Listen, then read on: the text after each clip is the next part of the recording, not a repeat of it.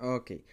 Si eres fan de las películas de Venom y pues has visto que se han estado anunciando pues varios otros proyectos ahí que tienen que ver con Spider-Man, pero al, al, mismo tiempo no tienen nada que ver con Spider-Man.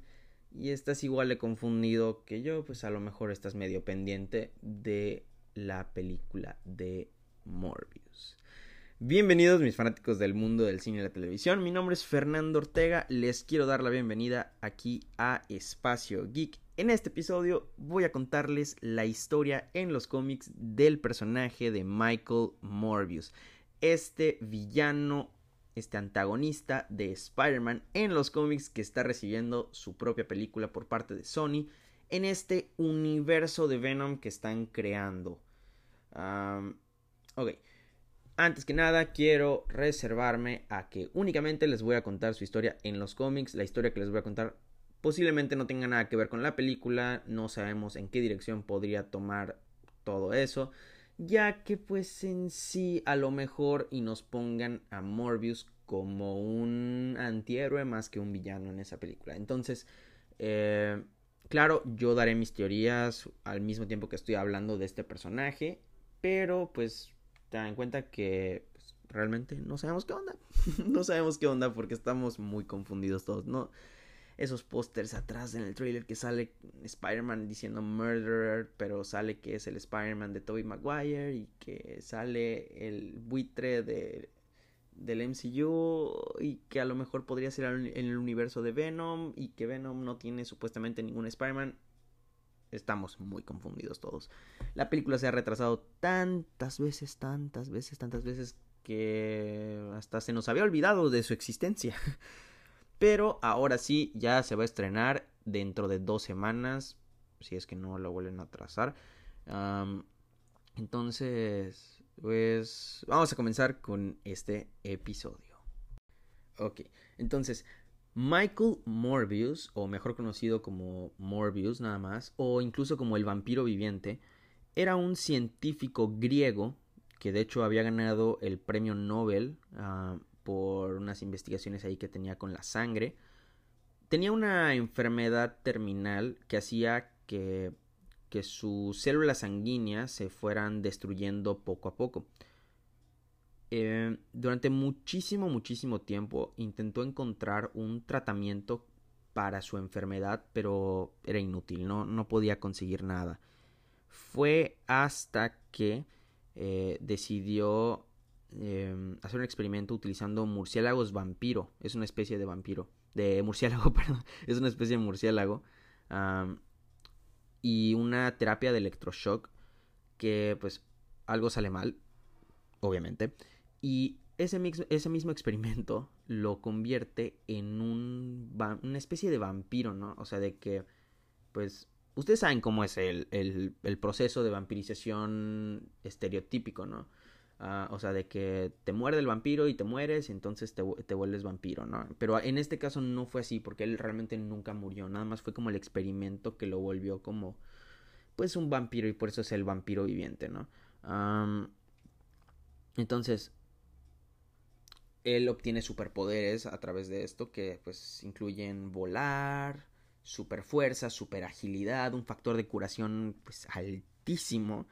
Ah, y, y sí, de hecho, todo este experimento fue, él fue ayudado por su amigo Emil Nikos y por su novia Martín Bancroft.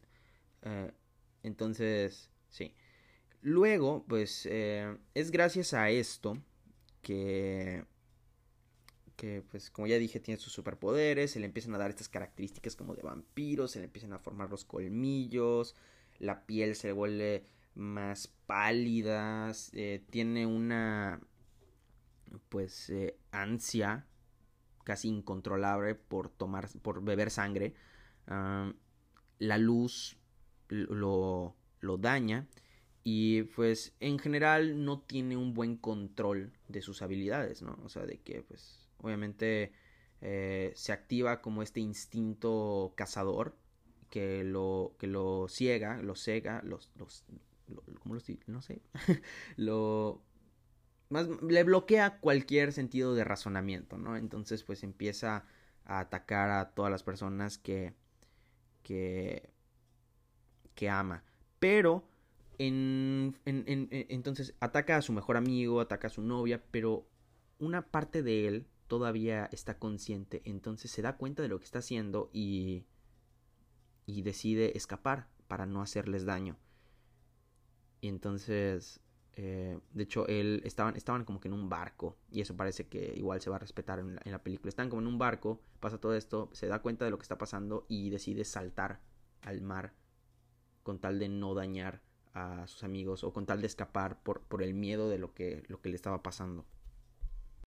Bueno, y después de esto, eh, Morbius pasó muchísimos años viviendo un infierno, ¿no? Porque él tenía esta, esta necesidad enorme, por instinto, de beber sangre, pero él no quería dañar a nadie, pero era tan grande la necesidad de hacerlo que simplemente su cuerpo actuaba por sí solo y atacaba gente.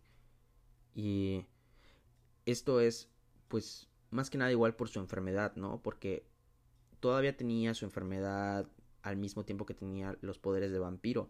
Entonces, sus glóbulos rojos se estaban destruyendo, entonces él necesitaba consumir glóbulos rojos para, para sobrevivir. Y, y, por más que él quisiera abstenerse por completo de los glóbulos rojos, pues eh, actuaba ahí el instinto vampiresco, vampírico, para, para pues atacar gente, ¿no?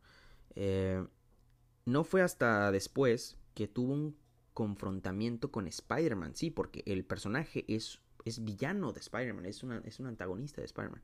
Tuvo un enfrentamiento ahí con Spider-Man en el que resulta que están peleando ahí en una mansión y él muerde a Spider-Man para intentar absorber su sangre y como la sangre de Spider-Man es radioactiva, pues como todo está pasando así, de pura casualidad le cae un rayo a Morbius mientras está chupando la sangre de Spider-Man y se da cuenta que quedó de alguna forma curado, ¿no?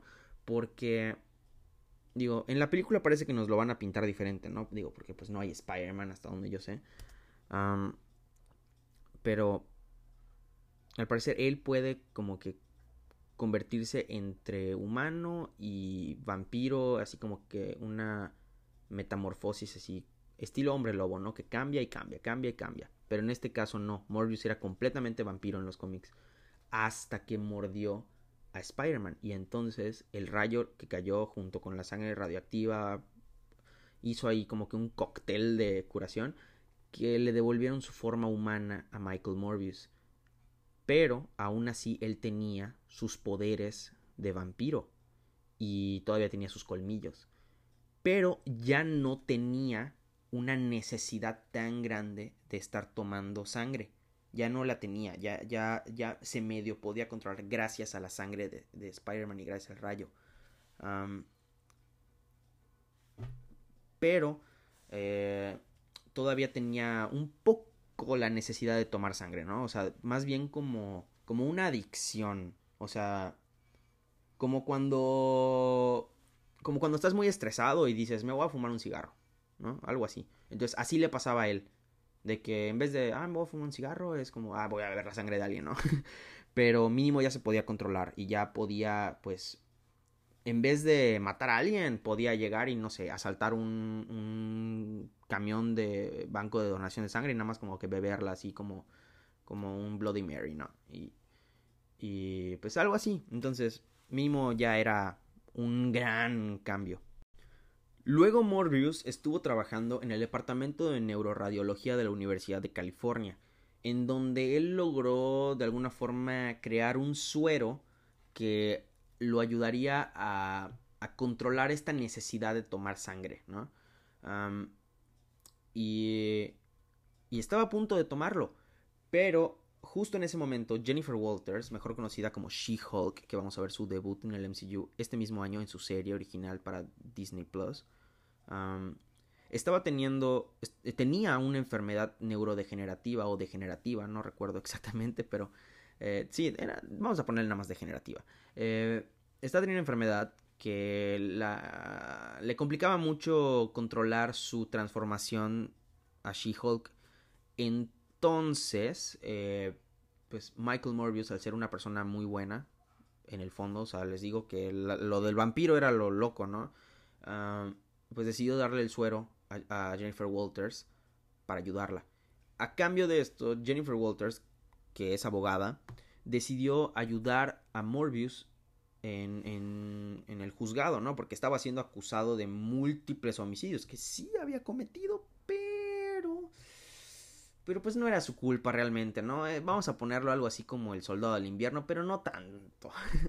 Entonces, eh, sí.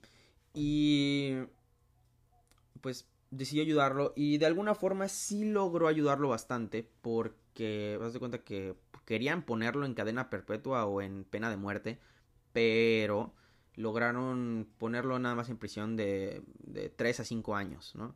Esa, esa, terminó siendo como la sentencia. Pero al final, pues sí dejaron, eh, lo dejaron salir por buen comportamiento y pues él seguiría trabajando en, en, en este suero que lo ayudaría a, a controlar pues su sed de sangre. ok, para entender la siguiente parte de la historia de Morbius tienen que entender dos cosas. La primera es que Michael Morbius sí logra curar su vampirismo temporalmente, y ahorita van a ver por qué temporalmente. Y segundo, Doctor Strange erradicó supuestamente a todos los vampiros, o sea, el vampirismo lo erradicó por completo de la faz de la Tierra. Si no es que a todos, al noventa y tanto por ciento de los vampiros, ¿no? Entonces, básicamente ya eran como que muy escasos. Entonces, Morbius, después de un tiempo de haber curado su vampirismo, es secuestrado por una mujer llamada Marie Laveau. No sé cómo pronunciar el apellido, discúlpenme. pero bueno, esta tipa era una reina de la magia voodoo en la ciudad de Nueva Orleans. Y pues ella necesitaba un nutriente sobrenatural que se encontraba exclusivamente en la sangre de los vampiros. Em, ella necesitaba este nutriente para seguir utilizando sus poderes y para mantener su juventud eterna. Eh, entonces secuestra a Michael Morbius para volver a convertirlo en un vampiro, bueno, en un pseudo vampiro, porque ya les dije que Morbius realmente nunca fue un vampiro real. Y ella pensaba que la sangre de Morbius, pues, le ayudaría a seguir teniendo su, su belleza, ¿no? Entonces, sí. Pero, a pesar de que de que sí logró convertir a Morbius en un vampiro viviente de nuevo. La sangre... Mm, pues no, no, logró tener los efectos deseados. Y pues Morbius logra escapar y le advierte de hecho a Doctor Strange que, que esta tipa estaba intentando eh, pues tener vampiros en el, en, el, en el planeta de nuevo. Y pues entre ellos dos y un montón de personajes más, eh, pues lograron vencer ahí a la reina del vudú, ¿no? Ok. otra, otra parte de la historia de Morbius es que, pues, de nuevo, era un vampiro que lo controlaba más su sed de sangre y pues obviamente empezó a matar de nuevo inocentes a pesar de que él no de que él no, no tenía la intención de hacerlo. Esto llamó la atención de un agente de la CIA llamado Simon Stroud, que ya había intentado capturar a Morbius en el pasado, cuando estaba en su sed de sangre al principio. Y también atrajo la atención de un doctor llamado Doctor Thaddeus Payne. Y también de, de Ghost Rider. Pero bueno. Bueno, el punto es aquí es que... Eh, sí este doctor Payne era un loquito. Estaba, pues, estaba, mm, pues sí, estaba loquito. Y utilizaba pacientes terminales para hacer experimentos inhumanos, así horribles, horribles, horribles. Los, torturaba para, pues de una manera similar a como lo hacían los, los alemanes en la Segunda Guerra Mundial, ¿no? De que experimentaban con judíos y sí, pero este tipo lo hacía con pacientes terminales. Eh, este, este tipo tuvo la ayuda de, de otro personaje llamado David Langford. No es muy importante que sepan quién es ni nada. y logran engañar a la novia de Morbius, Martine Bancroft, que ya la habíamos mencionado al principio de este episodio. Lograron engañar a, su novia para que convenza, a, convenza a Morbius de que tomara una supuesta pócima, una supuesta cura para su vampirismo. Eh, pero había como un, un doble, una doble cara ahí que, que pues e, e, e, era, era, parte de los experimentos, ¿no? O sea, de que querían ver cómo reaccionaba este, este líquido eh, en el cuerpo de Morbius, así. Pero, eh, ajá se dieron cuenta de todo esto y empezó una batalla y el doctor terminó disparando a Martín y la mata. Eh, pues obviamente Morbius eh, enloquece por completo, mata a, a este tipo Lancroft y al doctor Payne también. Y de hecho lo triste aquí es que cuando se acerca para llorar sobre la muerte de su novia, la sed de sangre era tan enorme que que Morbius empezó a tomar la sangre, empezó a beber la sangre del cuerpo eh, sin vida de, de Martín, de, de su novia. Eso sí está, sí está bastante oscuro. Después Morbius fue con su muy querido amigo el doctor Jacob Weisenthal para que lo ayudara a buscar una cura para su vampirismo. Eh, ya que pues, o sea, no, no, no, podían por alguna razón hacer la misma cura que él había hecho tiempo atrás por un montón de factores, entre ellos pues está eh, el hecho de, de, la forma en la que regresaron sus poderes y además el suero que recibió por parte de este Doctor Payne, el, Doctor Loquito, ¿no? Eh, pasa mucho tiempo y pues obviamente este agente de la CIA que mencioné, el, el, el Simon Stroud, Simon Stroud, pues seguía persiguiendo a Morbius. y él y el doctor Jacob, eh, pues de hecho sí logran hacer un antisuero, pero no le quitaba el, el, lo vampiro a Morbius, sino más bien le devolvía su humanidad por un tiempo relativamente largo, por un par de horas, ¿no?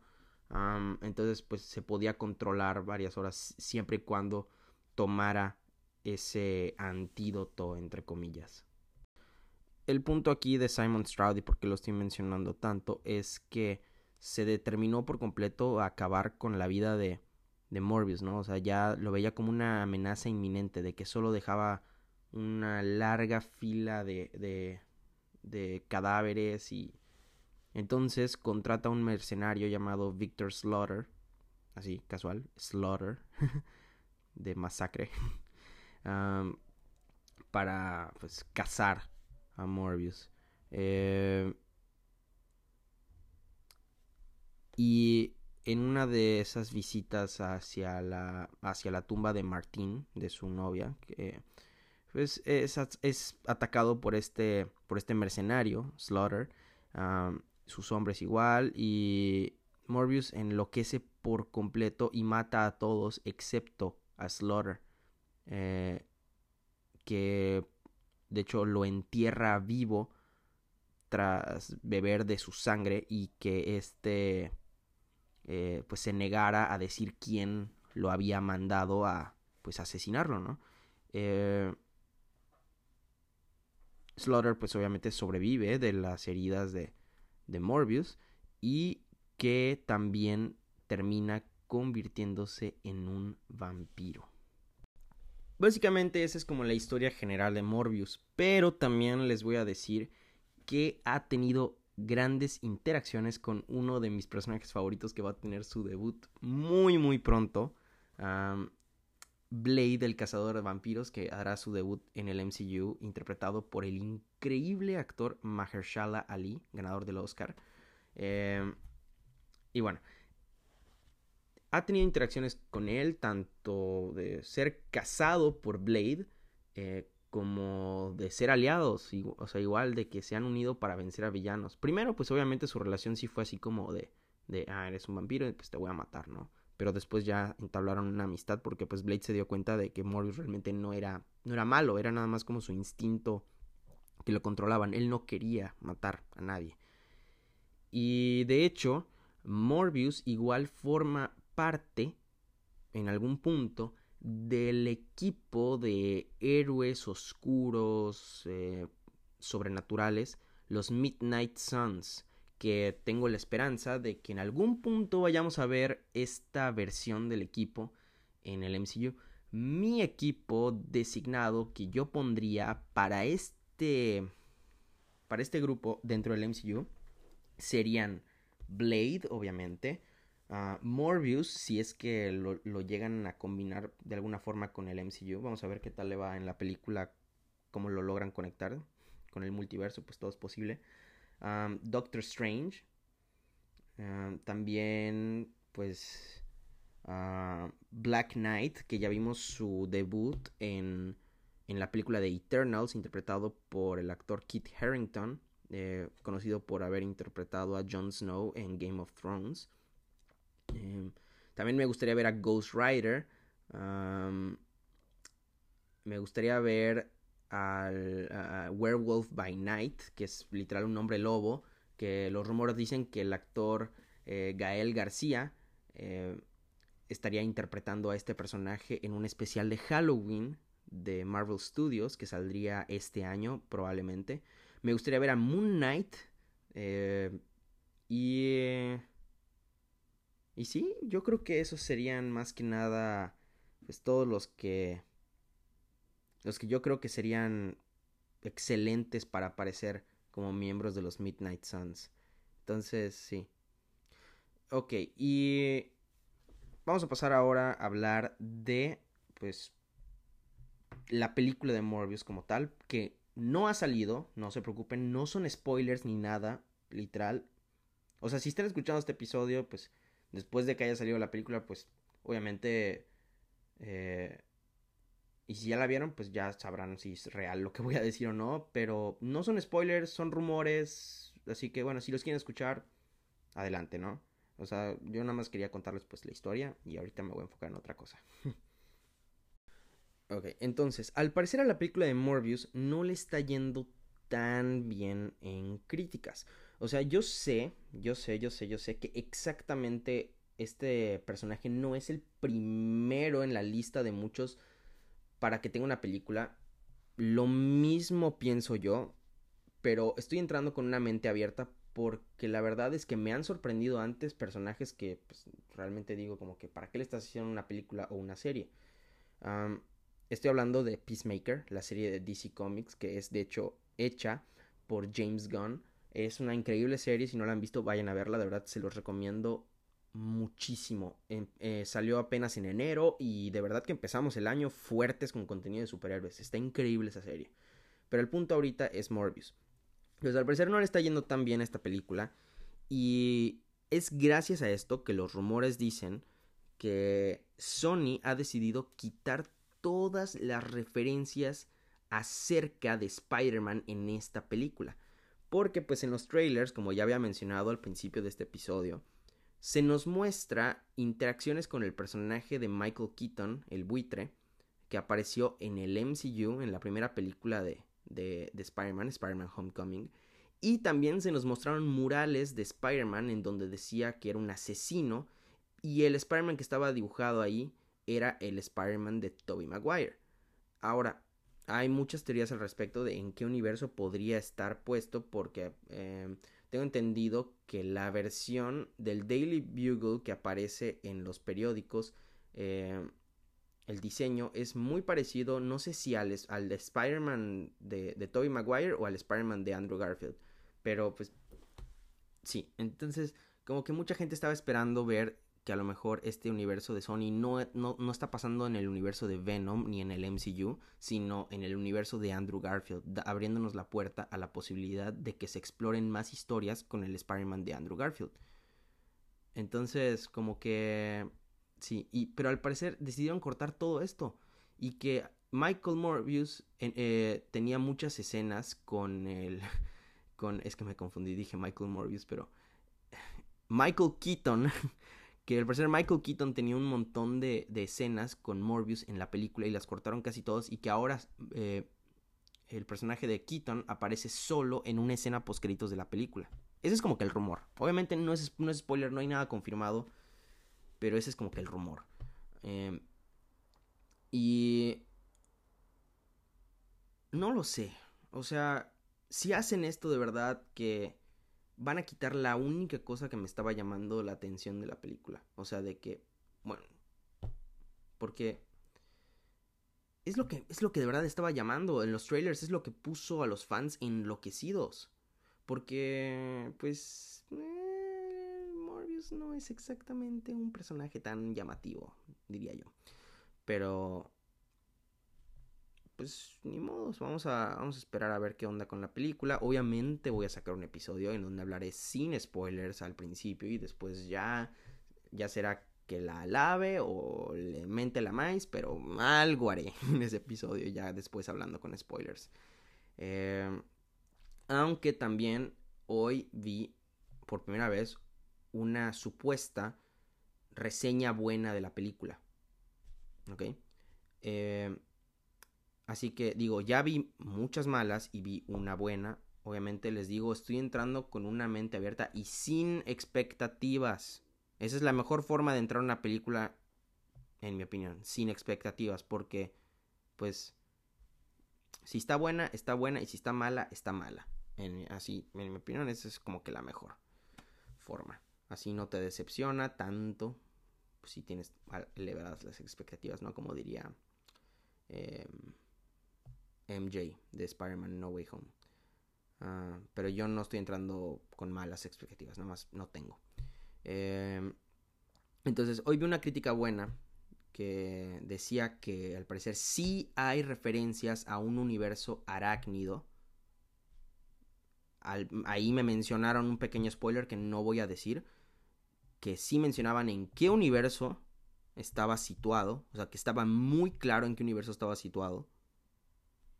Y sí es un universo con un Spider-Man. Nada más no voy a decir cuál, pero vamos a ver qué onda. A ver si sí, ojalá sí.